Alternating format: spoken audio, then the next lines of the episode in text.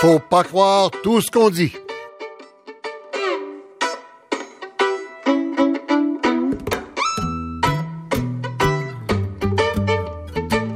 Bonjour, ici Michel Lacombe. Euh, eh bien, drôle d'élection que nous offrent nos voisins américains, en fait de pré-élection, ce qu'on appelle les primaires chez eux. Euh, c'est la fin. On a choisi les candidats. Hillary Clinton qui sera candidate pour le Parti démocrate, même si ça déplaît à certains dans le Parti démocrate. Et Donald Trump qui sera candidat pour le Parti républicain, même si ça déplaît à peu près à tout le monde dans le Parti républicain. Quand on voit même le leader de la majorité, Mitch McConnell, dire qu'il n'est pas certain qu'il va appuyer Donald Trump comme candidat jusqu'à la fin de la campagne, ça en dit très long. Alors, euh, qu'est-ce que c'est que cette bizarre campagne électorale américaine qui s'amorce?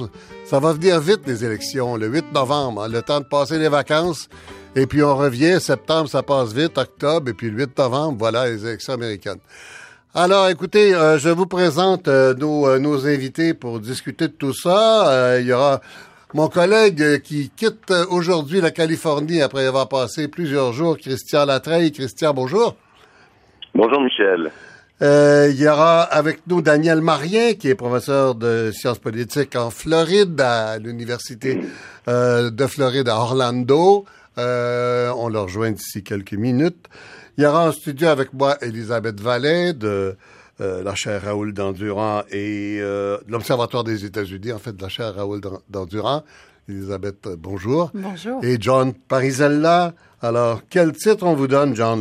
Je ne vais pas lire deux pages de texte. non, non, ben, je, Raoul Dandurand aussi, mais ancien chef de cabinet de Robert Brassard, Daniel Johnson, conseiller de Jean Charest, et puis délégué du Québec à New York de 2009 à 2011. Et professeur invité au Cirium. On arrête ça là, là? Oui. OK, voilà, beaucoup de titres. Et puis, on va commencer avec euh, une grosse pointure de la, de, la, diplomatie, de la politique euh, canado-américaine, M. Raymond Chrétien, qui a été ambassadeur euh, de, de, 1994 à 2000, euh, qui est maintenant conseiller stratégique dans un grand cabinet d'avocats à Montréal. Monsieur Chrétien, bonjour. Monsieur Lacombe, bonjour. C'est un plaisir de participer à votre émission aujourd'hui.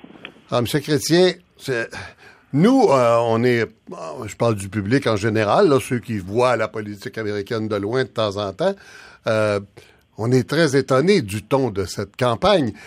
Vous qui connaissez bien la politique américaine depuis longtemps et son interaction avec nous, avec la politique canadienne, est-ce que vous êtes, vous avez été surpris de la façon dont ça se passe ou si on le voyait venir depuis un bout de temps? Je pense que non seulement j'ai été surpris, mais que tout le monde a été surpris. Personne, par exemple, ne pouvait prédire il y a huit mois que Donald Trump allait battre tous ses adversaires républicains. Je pense qu'ils étaient 17 au départ pour émerger comme euh, comme le candidat euh, républicain. Ouais. Et, c'est peut-être aussi le candidat le moins euh, plausible, si vous voulez, de l'histoire politique présidentielle américaine. Oui, mais ça, on a vu très rapidement quelque chose qui fonctionnait pas dans la machine. Jeb Bush était censé être le candidat presque élu d'avance et il s'est effondré dès le début. Il y a des choses qui se passent qu'on n'a pas compris. Ben, écoutez, vous parlez de, de, Jeb Bush, par exemple. Rappelez-vous une chose, Jeb Bush est, quand même l'incarnation de, de ce que j'appelle l'establishment républicain, alors que les élections présidentielles cette année, moi, me frappent d'abord et avant tout comme une, une dure, une, véritable insurrection contre l'ordre établi, une, une, révolte. Alors, un candidat comme Jeb Bush ne pouvait pas survivre très, très longtemps. Je pense Des élections révolutionnaires, dites-vous? Oui, oui, oui. La question, je pense qu'on avait largement sous-estimé par exemple, le problème des, des, inégalités sociales. Euh, je pense que euh, ce, ce, ce, problème a expliqué le, succès inattendu de la campagne de Bernie Sanders, un, sénateur démocrate dont on, personne à peu près n'avait entendu parler. Sauf les gens du Vermont. Sauf les gens du Vermont. Je pense qu'il y a des, il y a des millions, des, des dizaines de millions d'Américains cette année qui, qui se sentent laissés pour compte, ils sont furieux.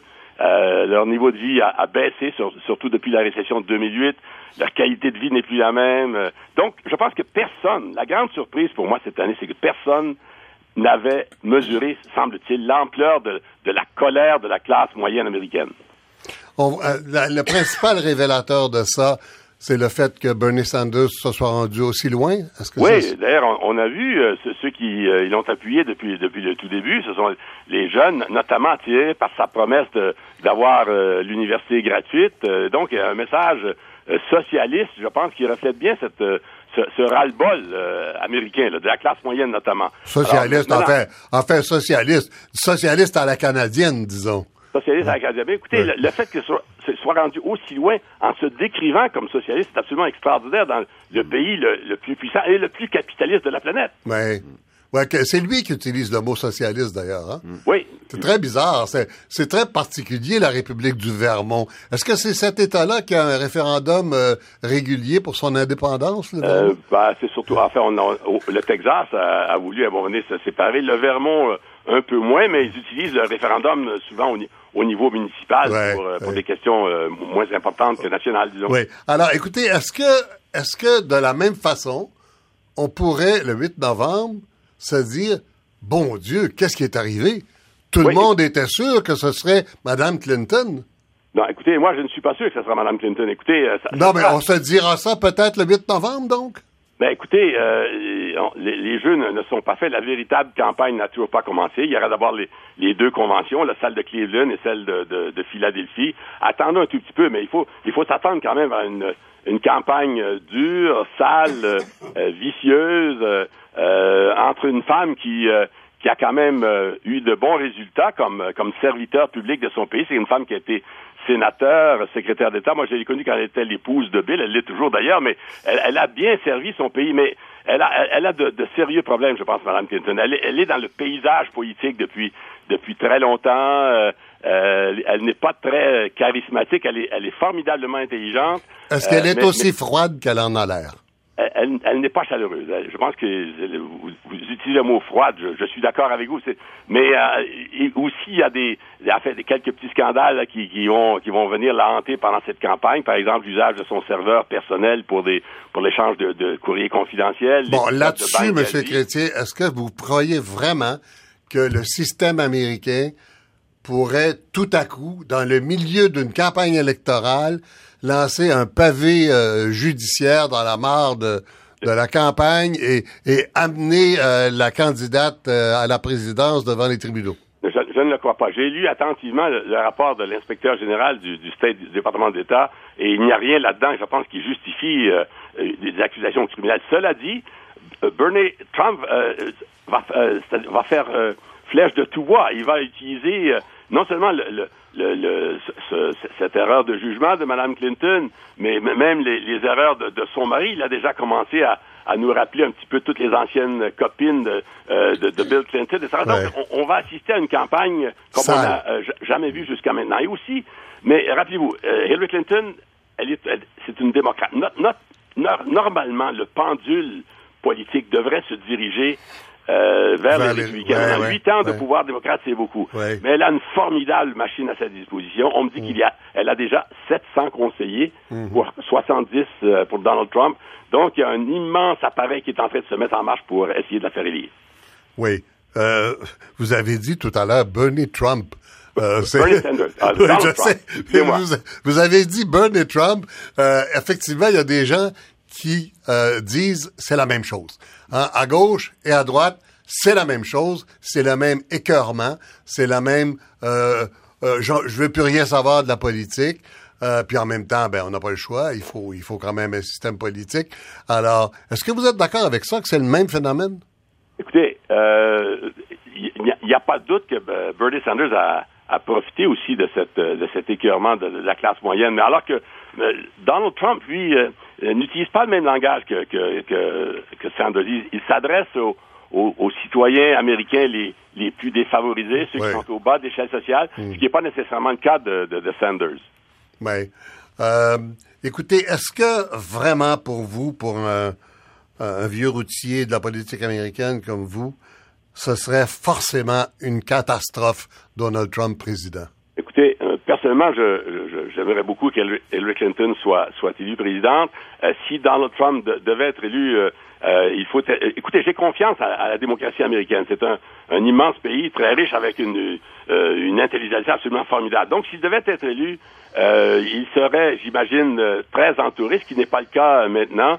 notamment, par exemple, pour ce qui est de l'usage de la force nucléaire américaine. J'aimerais bien qu'il y ait à ce moment-là un, compte conjoint, qu'il ne soit pas le seul à avoir le, doigt sur la sur la gâchette euh, nucléaire. Mais mais mais il faut il faut quand même pas euh, en, en, fin de course, là, sous-estimer la démocratie américaine. Il y a eu des candidats de ce genre par le passé. Pensez à Ross Perot, par exemple. Oui. n'est pas non plus un, candidat traditionnel. Il s'était pas rendu très loin, M. Perot. Non. Non, mais quand même, il, a fait un, bon bout de chemin. Il avait recueilli des dizaines de millions de ben votes à l'époque. Mhm. Alors, écoutez, il faudra, il, faudra voir. Il faut, il faut aussi surveiller, je pense, M. Lacombe, le rôle de l'argent dans cette campagne, le rôle des médias. Il y a quand même euh, le rôle des, des, médias sociaux qui, qui constitue une une incroyable et, nouvelle force dont on mhm, ne mhm. saisit pas l'importance. Et je pense que Donald Trump a été le maître de ce jeu.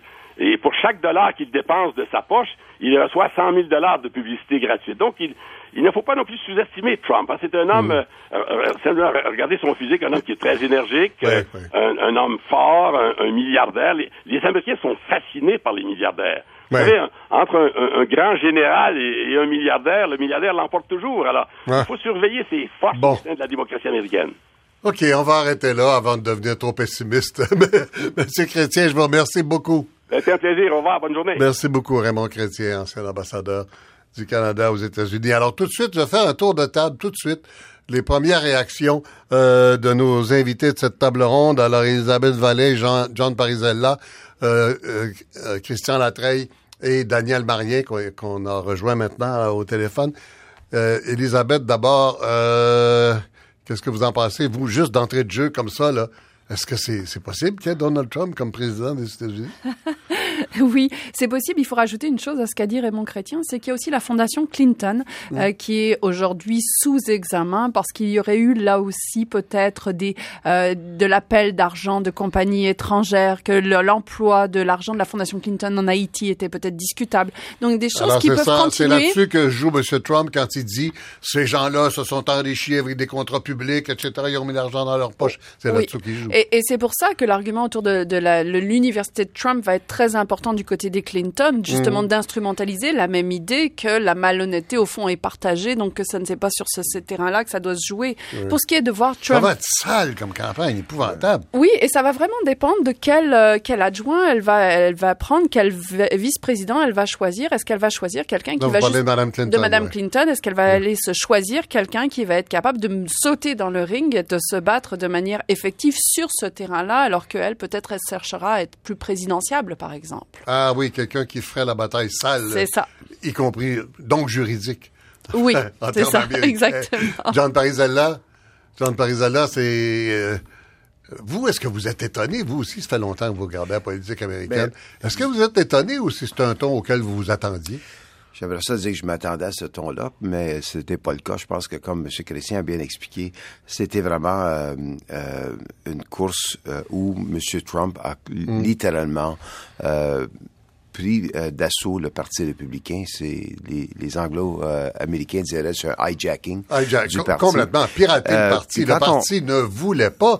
Et encore aujourd'hui, quand vous voyez, vous avez vu sans doute dans les journaux américains hier, Mitch McConnell, qui est le, le, le chef morale des républicains, si on veut, le leader de la majorité en Chambre, dit je suis pas sûr que je vais appuyer Trump jusqu'à l'élection. Euh, ça veut dire quoi, ça? Ça veut dire que le parti pourrait décider non, c'est pas notre candidat? Ben écoutez, ça, on rentre dans une hypothèse qu'il faudrait quasiment avoir une autre révolte. On parlait de révolution tantôt, que la révolution se passerait à Cleveland.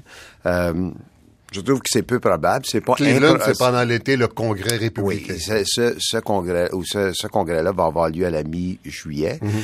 Donc c'est pas impossible, mais c'est peu probable. Euh, même, je dirais quasiment pas probable. Mais c'est clair que hmm. euh, non seulement McConnell, mais on a entendu les propos de Paul Ryan qui était réticent à l'appuyer. Oui, Paul même Ryan, Paul Ryan, président de la Chambre. Qui est, la grande droite. Euh, qui... Ben, pas juste la grande droite, c'est quand même euh, dans, dans l'ordre de succession. C'est le troisième euh, en succession à la présidence si jamais quelque chose arrivait à M. Obama ou M. Biden. Donc, c'est le républicain le plus puissant, le plus important dans le pays.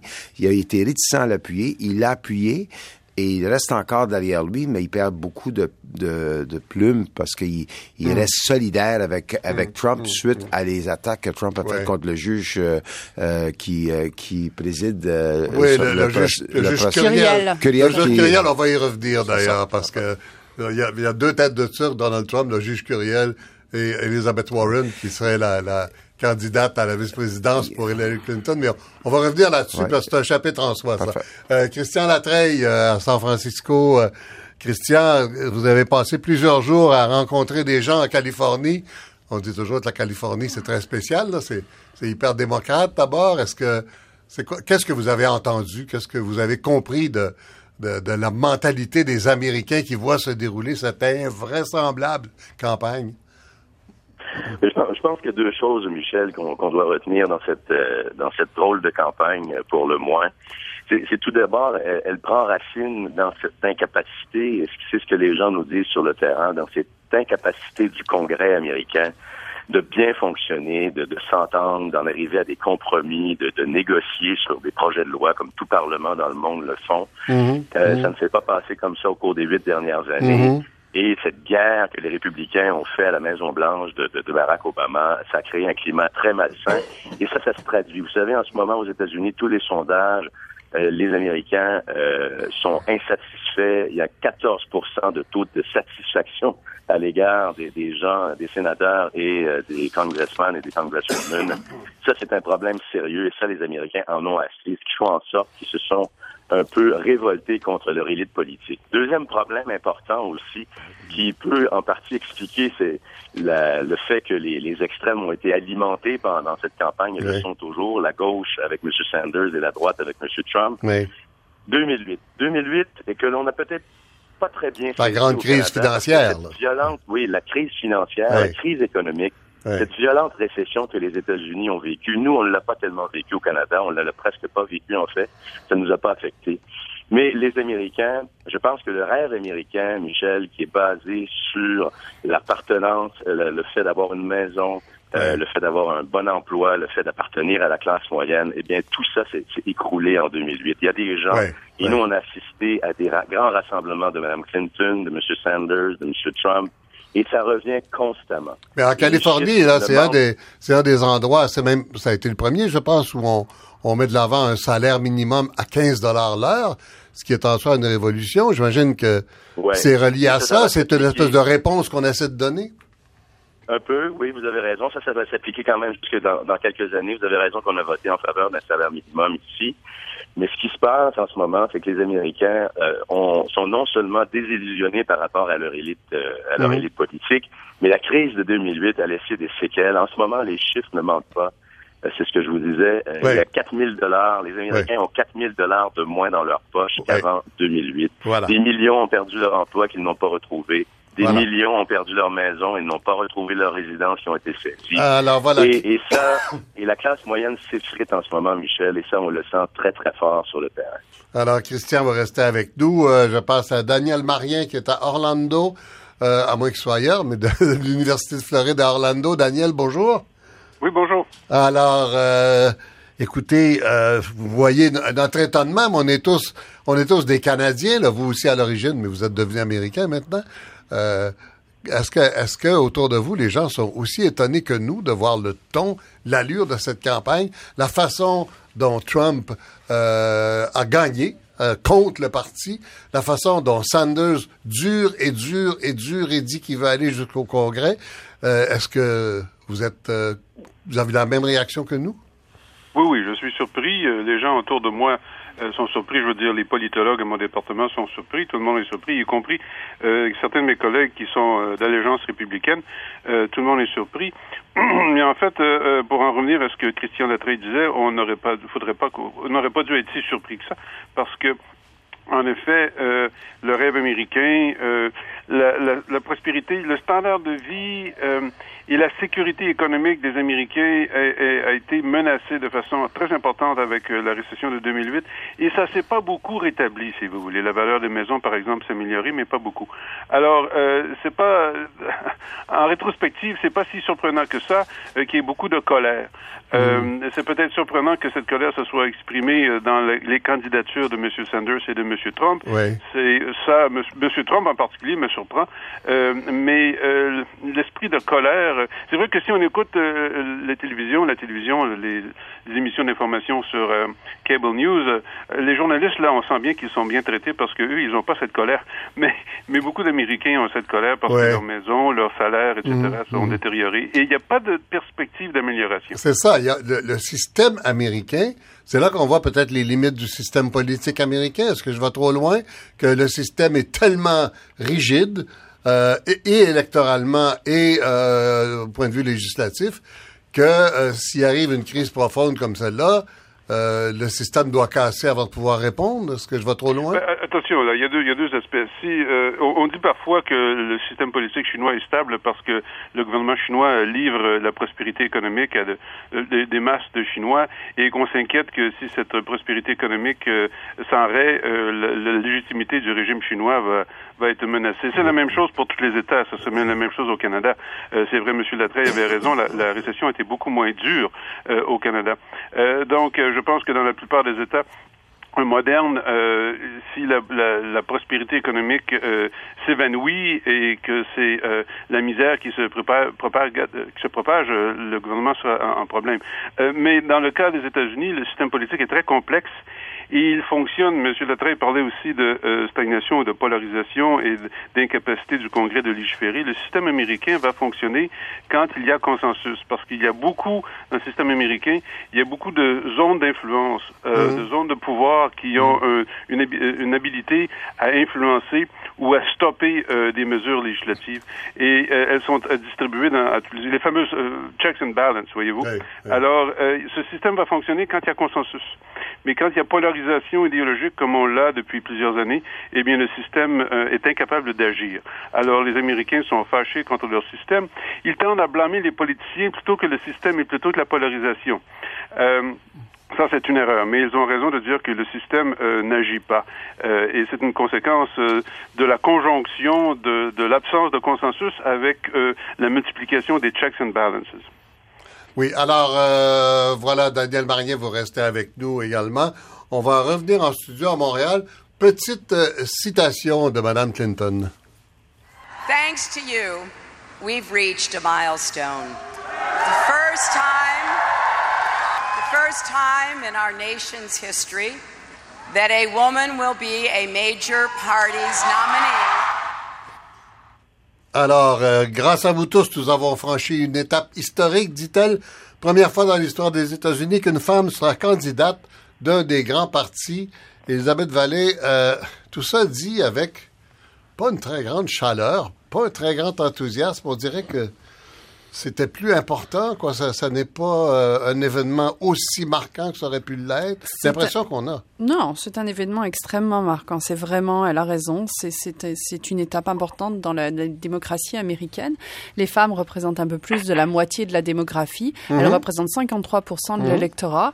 Objectivement, c'est sûr. Euh, objectivement, Mais je parlais du ton. Euh, on ne sent pas. oh, si. Je... Là, là, là, non, non, non, c'est un événement historique. Je pense qu'il y a aussi la volonté de de, de sortir des, des, des, stéréotypes de gens qui ont vraiment grevé de manière substantielle. J'ai le sentiment la, la, la, primaire démocrate, mais euh, il, il, c'est une reconnaissance importante, c'est un moment important, et ça serait encore plus important si Elisabeth Warren était son, son, son VP. Est-ce que ce serait une bonne idée, Michel? Oui, juste une seconde, Christian, je, je reviens à vous. Est-ce que, est, est-ce que ce serait une bonne idée euh, ben, moi, je d'avoir deux femmes, une femme candidate à la présidence et une femme comme, comme vice-président? John et moi ne, ne sommes pas d'accord là-dessus, mais j'ai le sentiment. Excuse-moi, je, je, vais, je, ah. je suis pas en désaccord, mais je vais m'expliquer. je vais expliquer. Ah, euh, il n'est pas en accord ni en désaccord, mais je parle juste pour moi. C'est tout à fait. Il y a John Parizana C'est votre tour, Elisabeth Moi, moi j'ai le sentiment que le fait d'avoir deux femmes sur ce ticket démocrate va vraiment compliquer la mission de Trump lorsqu'il va s'attaquer, lorsqu'il va s'attaquer à, à ce président et ce vice-président, il va s'attaquer à de femmes. Donc nécessairement, tous ces propos vont pouvoir être... Euh, euh il va pas pouvoir se, situer sur ce terrain un peu dégueulasse sur lequel il a positionné sa campagne électorale. Donc nécessairement, ces attaques sexistes ou ces attaques euh, voilées et sexistes vis-à-vis de deux femmes vont être vont, vont être amplifiées. Donc j'ai le sentiment que ça devrait le desservir. C'est un pari. Est-ce qu'on peut amplifier Donald Trump?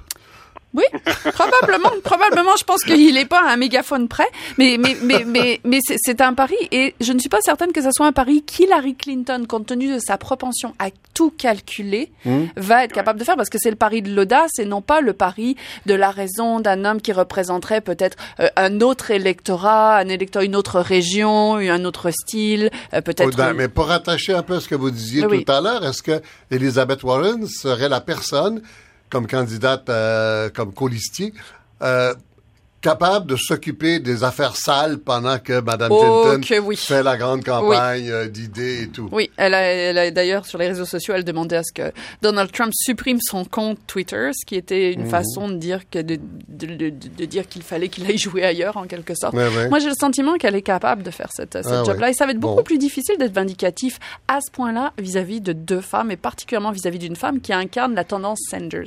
Euh, là, mais là, ça serait vraiment une nouveauté. là. Là, Pas, là, pas une femme candidate à la présidence, deux, Deux. femmes. Ouais. Deux femmes. Christian Latreille, oui. Christian, vous, vous semblez impatient moi, à l'autre bout de la ligne. moi, je suis loin, moi.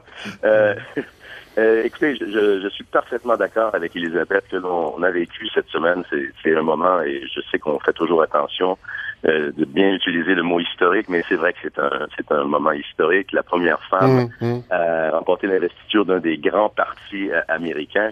Mais il y a des gens sur le terrain qui nous disaient, oui, mais pourquoi on a l'impression que c'est ça a moins d'impact que c'est moins euh, spectaculaire que lorsque Barack Obama est devenu le premier euh, noir, le premier afro-américain Ouais, ouais. à remporter l'investiture, la présidence. Et je pense que euh, et la, la raison pour laquelle on, on- on sent peut-être un peu moins d'enthousiasme, ce n'est pas par rapport à l'importance de l'événement.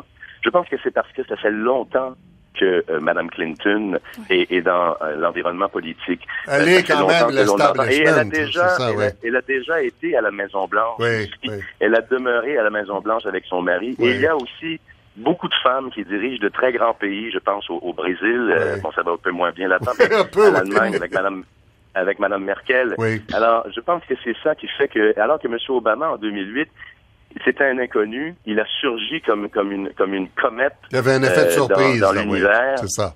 Pardon? Il y avait un effet de surprise là, qui n'est plus là. Il y avait un effet de surprise, de nouveauté, Voilà. et malheureusement, euh, Mme Clinton ne jouit pas de cet effet de surprise et de nouveauté en Ouais. 2016. Oui. Euh, John, John Parizella. 2008, 2008 c'était vraiment le rêve. Que ce soit la première femme ou le premier Africain-Américain. Puis je pense que aller pour le premier Af- euh, euh, Africain-Américain, c'était vraiment un, un saut plus important dans la psychologie américaine. C'est pire d'être un noir que d'être Ben, une femme aux c'est Parce que États-Unis. quand on connaît l'histoire des États-Unis, quand on connaît l'histoire Oui. des États-Unis avec l'esclavage, la ségrégation, oui. c'est clair que... Puis, euh, quand on comparait les, les qualifications des deux personnes, le CV d'Obama était mince comparativement à celle de Mme Clinton en 2008. Donc, c'était Oui, mais un sa performance en public.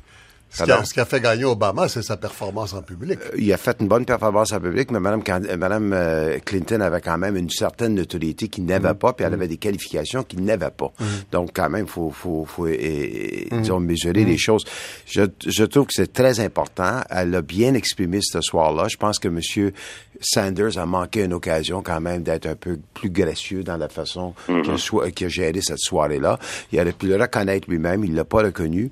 Euh, mais je pense que qu'est-ce que vous avez quand on vous parlez de Madame de Madame euh, Warren, je pense qu'il faut tenir compte qu'il y a vraiment deux choix euh, pour Madame Clinton. C'est soit le choix de la convention, euh, conventionnelle ou le choix audacieux.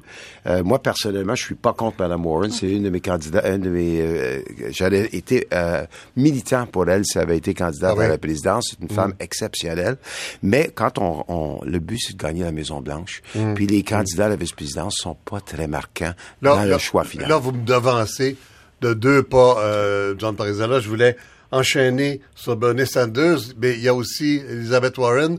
Alors, on va commencer par Bernie Sanders avec euh, ce petit extrait.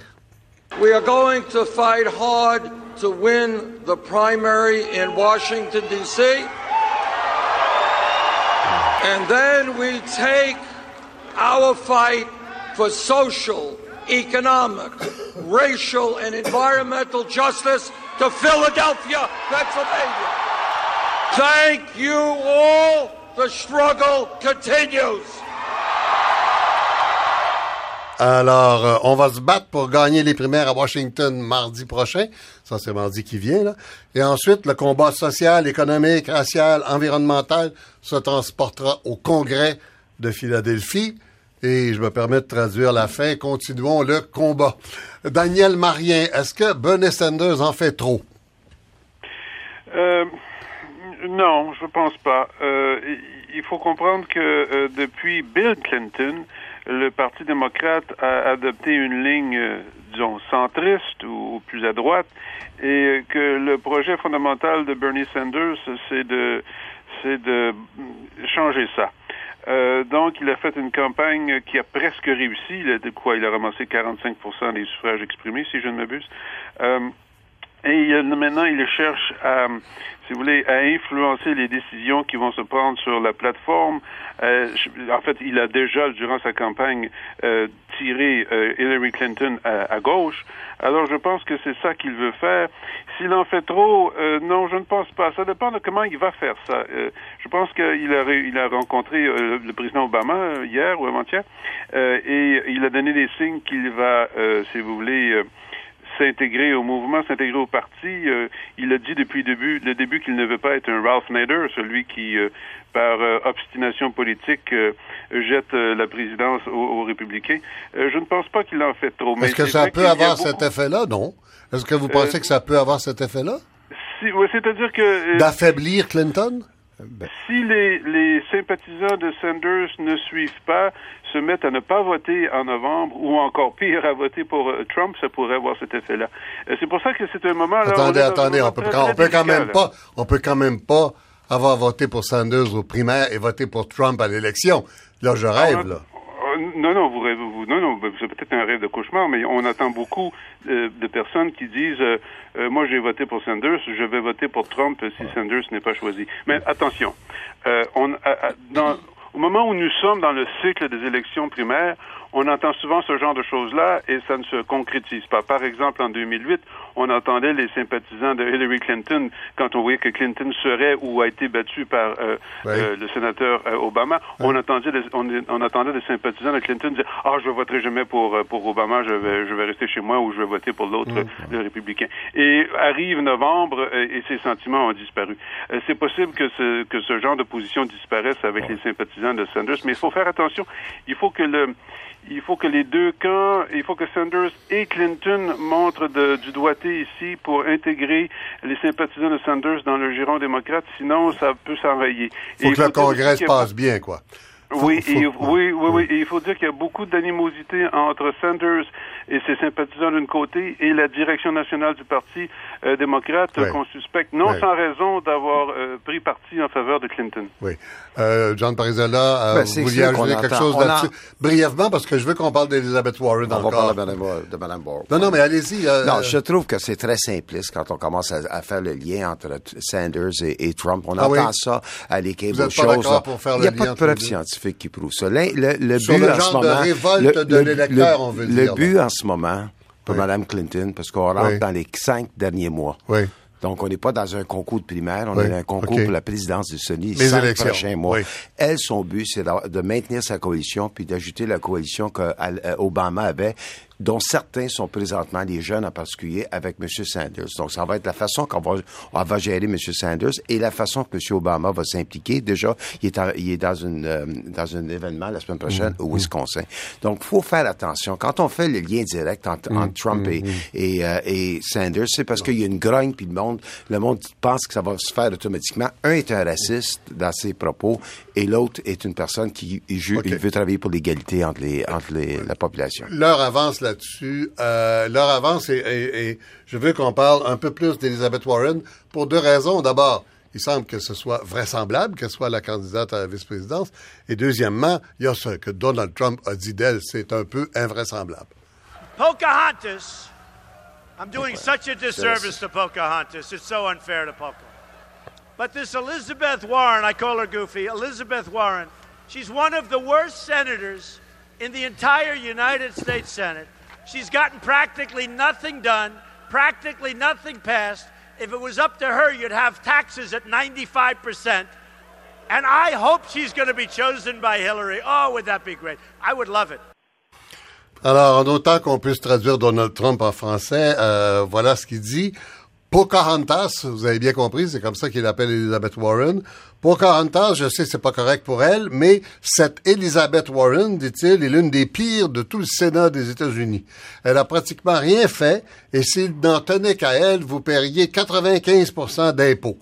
J'espère qu'Hillary va la choisir comme vice-présidente. Ce serait génial, j'adorerais ça silence quand ah, Elisabeth ben, Vallée. Il n'y a pas de réaction devant ben, ça? Premièrement, premièrement c'est, c'est, raciste, les propos euh, référés à elle. Que c'est un nom, euh. c'est un nom euh, euh, de, indien, amérindien. Et euh, vu qu'elle a des, des, des racines amérindiennes, on, on, décide de se moquer d'elle. C'est pour ça que tantôt, j'étais un petit peu plus, comment je dirais, énergique pour, pour critiquer le lien qui pourrait se faire entre, mm-hmm. des gens qui appuient M. Sanders et d'entendre ce discours-là. Cela dit, quand même, je pense que Mme, Madame, euh, Warren, euh, elle apporte quelque chose de très important. C'est une femme de grande profondeur. Mm. C'est une femme qui aurait les capacités, quant à moi, de, devenir président des États-Unis.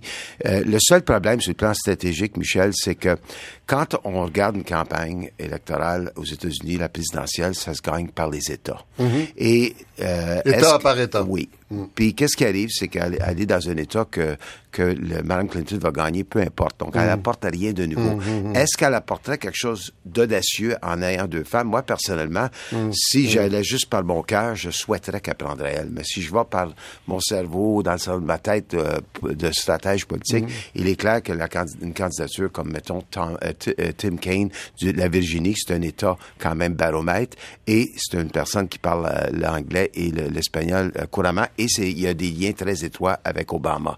Donc, il y aurait plus, disons, sur le plan stratégique, en faveur de, de, euh, Tim Kaine, du Virginien, le sénateur, et en même temps, vu qu'un gouverneur est sénateur, et, vu le gouverneur est démocrate, mm. lui va remplacer M. Kaine par un mm. autre démocrate. Donc ça, ça met pas le Sénat en jeu. Ça, c'est le côté, comme je dirais, stratège, le côté de, de, la raison. Elisabeth Vallée, est-ce que Bernie Sanders, vice-président, ça se pourrait?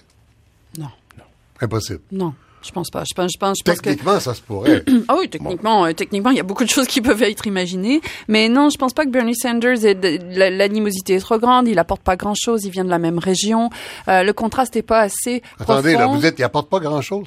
Vous êtes exactement le contraire de ce que Daniel Marier nous a dit tout à l'heure. Non, non, je, me suis mal exprimé. Il n'apporterait pas grand-chose comme vice-président. Le, le, le, saut qualitatif avec Elizabeth Warren, qui représente de mêmes profils, mmh, les mêmes mmh. tendances, serait, je pense, plus intéressant. Mmh. Et peut-être avec moins cette animosité se, se, reste, parce que Bernie Sanders a pas été tendre. On a tendance à le voir du bon côté parce que bon, ben, il est situe quand même à la gauche de Trump, mais c'est quelqu'un qui a été parfois, qui a fait preuve d'une grande animosité. Pour revenir peut-être juste sur une chose sur le passage des électeurs de, de, de, Bernie Sanders du côté de Trump. Moi, je pense qu'il y a une portion de cet électorat, la classe blanche moyenne qui n'a pas pris le train de la croissance, mm. qui a déjà fait le, le saut de l'extrême droite à l'extrême gauche en Europe, qui est tout à fait capable. C'est la théorie du fer à cheval. Les deux bouts du fer à cheval sont beaucoup plus proches l'un de l'autre, qui vont l'être du centre droit qu'incarne Hillary mm. Clinton. Donc, il y a quand mm. même un risque qu'une fraction de la population passe de ce côté-là. Bon, ben, l'image du fer à cheval, c'est pas mal, ça. on va parler, on va parler de Trump et de son racisme, euh, en commençant avec Daniel Marien après ceci. You can criticize every decision. What I'm saying is, if you invoke his race as a reason why he can't do his job, I think that's why he's doing it. But I think that, that's why he's doing it. When Hillary Clinton says it's Hillary, a racist Hillary attack. Hillary Clinton is a stiff. If Hillary Clinton but Paul Ryan today, Paul Ryan today said he, he didn't care for the way that you were attacking this judge. Look, I'm just telling you, Paul Ryan doesn't know the case.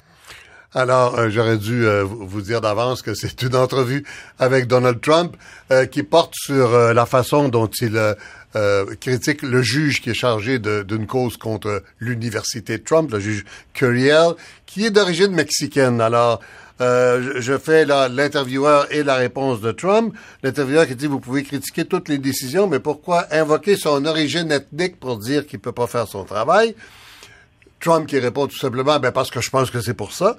Et euh, l'intervieweur qui dit, euh, Hillary Clinton dit que c'est une attaque raciste. Euh, Trump qui répond évidemment, elle est rigide et ça devient président. Et là, l'intervieweur reprend. Mais même Paul Ryan chez vous, même Paul Ryan n'aime pas la façon dont vous traitez le juge. Mm. Et il répond tout simplement, Paul Ryan, c'est une autre affaire. Daniel Marien, est-ce que Trump va payer son racisme ou non? À ça, je le sais pas parce que euh, est-ce qu'il va être élu ou pas, je le sais pas. Euh, Madame Clinton a, des problèmes, c'est pas évident. Euh, je sais pas si Trump va payer pour son racisme. On voit dans les sondages qu'il est presque ex avec Madame Clinton maintenant, mais je pense que le Parti républicain va payer pour Donald Trump. Euh, L'ensemble de l'establishment républicain euh, a endosse Trump, euh, se mettre proche de Trump, ils il, s'imaginent qu'ils vont être capables de le contrôler, de le modérer, etc., etc. Je pense qu'ils se racontent des histoires.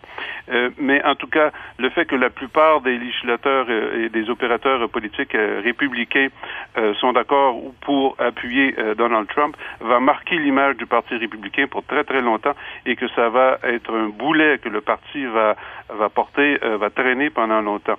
Il y a que quelques intellectuels et enfin, il y a plusieurs intellectuels et il y a que quelques euh, politiciens, comme M. Mitt Romney, par exemple, qui euh, explicitement euh, prennent le geste de, de comprendre qu'il faut rejeter Donald Trump, même s'il a été choisi par l'électorat républicain, et qu'ils le disent haut et fort. Les autres jouent sur l'ambiguïté, comme Paul Ryan et plusieurs autres sénateurs. Donc, ça n'arrivera pas. le Parti républicain. Ça n'arrivera pas au Congrès, donc. Il sera, il sera élu au Congrès, M. Trump. M. Trump ne sera pas élu au Congrès, il, il, il compétitionne pour la Maison Blanche. Il sera ah ouais, non, mais je veux dire, euh, il peut pas, il n'est pas question, comme chez les démocrates, que quelqu'un d'autre soit élu à sa place au Congrès républicain. À la convention. Oui. Ah non, non, non, non, non, non, non, ça, ça en théorie, oui, c'est possible, mais en pratique, non, euh, parce que euh, ça serait... Écoutez, le choix de refuser Trump, pour l'instant, à, à, ce moment-ci, pour les républicains, il faut le voir, c'est un choix héroïque. Parce que euh, refuser Trump, ça, ça, veut dire perdre l'élection. ah, appuyer oui. Trump, ça veut peut-être dire gagner l'élection. mais à un moment donné, il faut faire des choix héro héroïques pour conserver l'image de son parti sur le long terme. C'est ce que je voulais dire. Pour conserver le pouvoir à long terme, ouais, le pouvoir du parti interne. Là, là. Il y a, il y a, et, oui, et oui, ne pas le détruire c'est ça que vous voulez dire. Oui, oui, oui c'est ça que je veux dire. Oui. C'est ça que je veux dire. Mais mm. euh, est oui, est en théorie, oui, il pourrait y avoir un autre candidat, mais euh, ça ne se produira pas parce que politiquement, ce serait insupportable vis-à-vis -vis ah. de l'électorat républicain. Alors, je comprends avec ce que vous venez de dire que quand, quand Mitch O'Donnell dit, euh, je sais pas si je vais supporter Trump jusqu'à la fin, ça va un peu dépendre de qui il prend comme vice-président. Euh, c'est pas important, ça. C'est pas. Euh, pas très, c'est pas très bon comme, pas très efficace comme réflexion politique de la part du leader de la majorité. C'est un, c'est une réflexion à, très court terme. C'est ce que j'essaie de dire. C'est que euh, à plus long terme, ça va, ça va être un boulet que le parti va traîner pendant des années, euh, parce que euh, on va en revenir de cette révolte à droite, etc. Et on va en revenir, cette... ouais. On va en revenir, vous pensez ben, C'est-à-dire qu'il y a toute, il y a toute cette population. Écoutez, les Lati par exemple, les latinos qui ont été mis sur la sellette par Donald Trump, c'est la minorité en, en, en, croissance aux États-Unis. Mmh, mmh. Alors, ajoutez ça aux homosexuels, ajoutez ça aux, aux femmes, ajoutez ça aux noirs, et, et, et, à un moment donné, la majorité blanche masculine devient la minorité là. Euh, alors, euh, et, quand le parti républicain s'associe avec cette misogynie, ce, ce, cette xénophobie, ce racisme, euh, c'est pas quelque chose.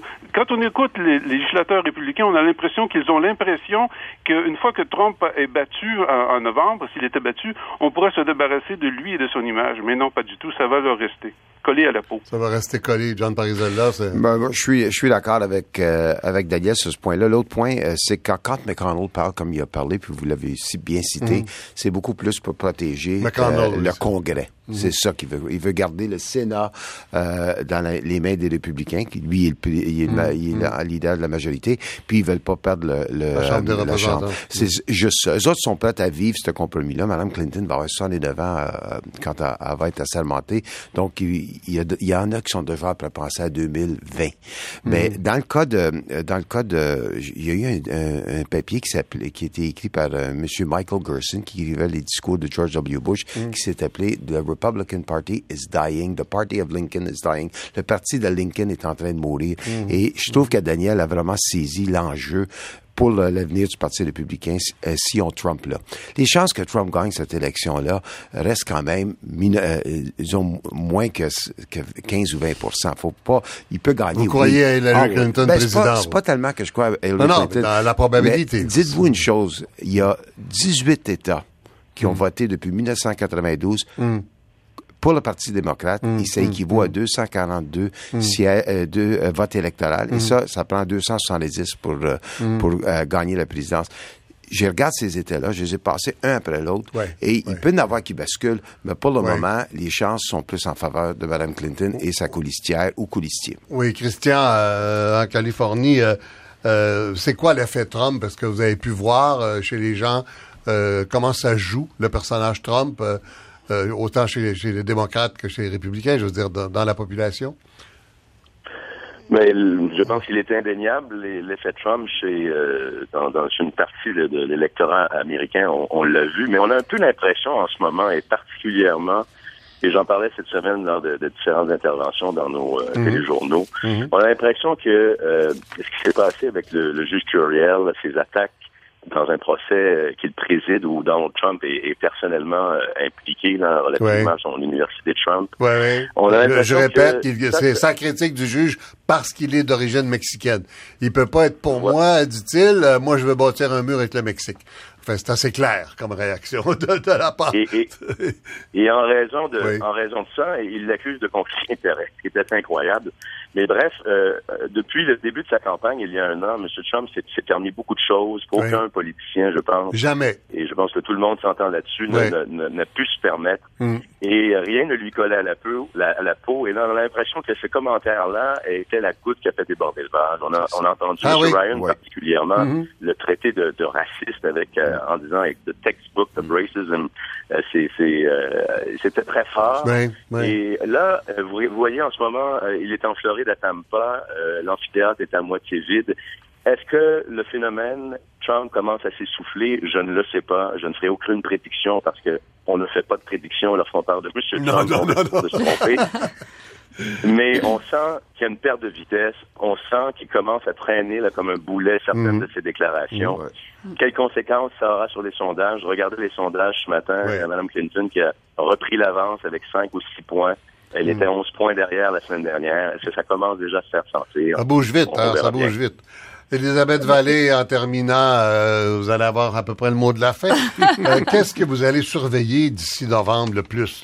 Et justement, ce dont parlait Christian, c'est-à-dire à quel point l'effet Curiel va avoir un, un effet de distanciation sur les législateurs. Parce que ce dont vous parliez... Curiel, c'est un nom d'origine mexicaine. Je sais comment- je sais pas comment on le prononce. Puis, puis c'est pas courriel, parce qu'on n'a pas parlé des affaires courriel de Ah, Mme? Clinton, c'est. D'accord. Le juge Curiel, mais, le mais juge c'est ça, on va voir les législateurs, justement, mexicaine. ce qu'on voit avec Mitch McConnell, ce qu'on Oui. voit avec Paul Ryan, c'est un repositionnement des législateurs. Ils sont en élection. C'est ce que disait John. Ils sont là, ils sont là pour re- re- re- se faire reconduire au Congrès. C'est un élément important. Ouais. C'est un élément important, quel que soit le président qui, qui va être à la Maison Blanche. Donc les autres élections, donc le- à quel point le siège, ils sont sur un siège éjectable, ça va, être- ça va dépendre de l'effet Curiel euh, sur la durée. C'est sûr que ça va avoir un impact. Puis il faut juste voir une dernière chose, c'est que Hillary Clinton a déjà pris en compte le fait qu'il faut aller chercher cette classe moyenne blanche euh, qui n'a pas pris le train de la croissance, qui est affectée par le fait que la pyramide démographique est en train de basculer. En 2050, les blancs vont être des minori- une minorité. Ils sont lundi euh, en Ohio, mardi en Pennsylvanie, Ouais, mercredi au Wisconsin. C'est pour aller gagner la Rust Belt. C'est vraiment et oh, le Wisconsin, c'est important. C'était les derniers euh, les derniers balbutiements, enfin ou les derniers le dernier souffle du Never Trump Non, on parle du petit, de la petite classe moyenne blanche. là. Ça vous et, et- et celle qui justement Mais, mais ces gens-là, ceux qui réagissent contre les institutions, votent pour Trump. Pas, ça. pas forcément. Mais- Ils sont allés du côté aussi de Bernie Sanders. Ah oui, Rappelez-vous, d'accord. Michel, que Oui, 20, ben, euh, des, Parizella. 20 des républicains euh, ont voté dans les primaires. Donc, c'est pas tout l'ensemble du Parti républicain. faut pas oublier Ah, quand ça. même. Et à dernière... C'est les leaders d'opinion. En c'est les gens 1900... qui- Et puis 1900 aux États-Unis, le vote, euh, c'est Ouais. au, au mieux, c'est 52 Ouais, non, mais... Non, non, non, non, non, ça, ça dépend comment on le calcule. Ouais. Le 50%, là, c'est 50% de la population en âge de voter, incluant les immigrants illégaux, incluant tout le monde. Donc, Et- il faut les, les, les chiffres sont différents. Ouais, et dites-vous que le 8 novembre, l'électorat américain va être 69 blanc. En 1985, c'était à 85 blanc. Donc, la démographie favorable euh, fa- favorise Mme Clinton et les États favorisent Mme Clinton. Est-ce qu'il va y avoir une grosse participation? Ben, la participation des hispanophones qui ne se mobilisent pas, c'est le gros problème, c'est l'inconnu. Voilà, alors merci, merci infiniment à tout le monde, très éclairant. Daniel Marien à Orlando, mon collègue Christian Latreille à San Francisco, Elisabeth Vallée et euh, John Parizella en studio avec moi. Monsieur Raymond Chrétien au début de cette émission. Merci à l'équipe Sylvain Labrec, à la technique Sylvie Meloche, euh, ma, recherchiste Raluca Tomulescu, adjointe euh, du réalisateur Jacqueline Castonguay À samedi prochain.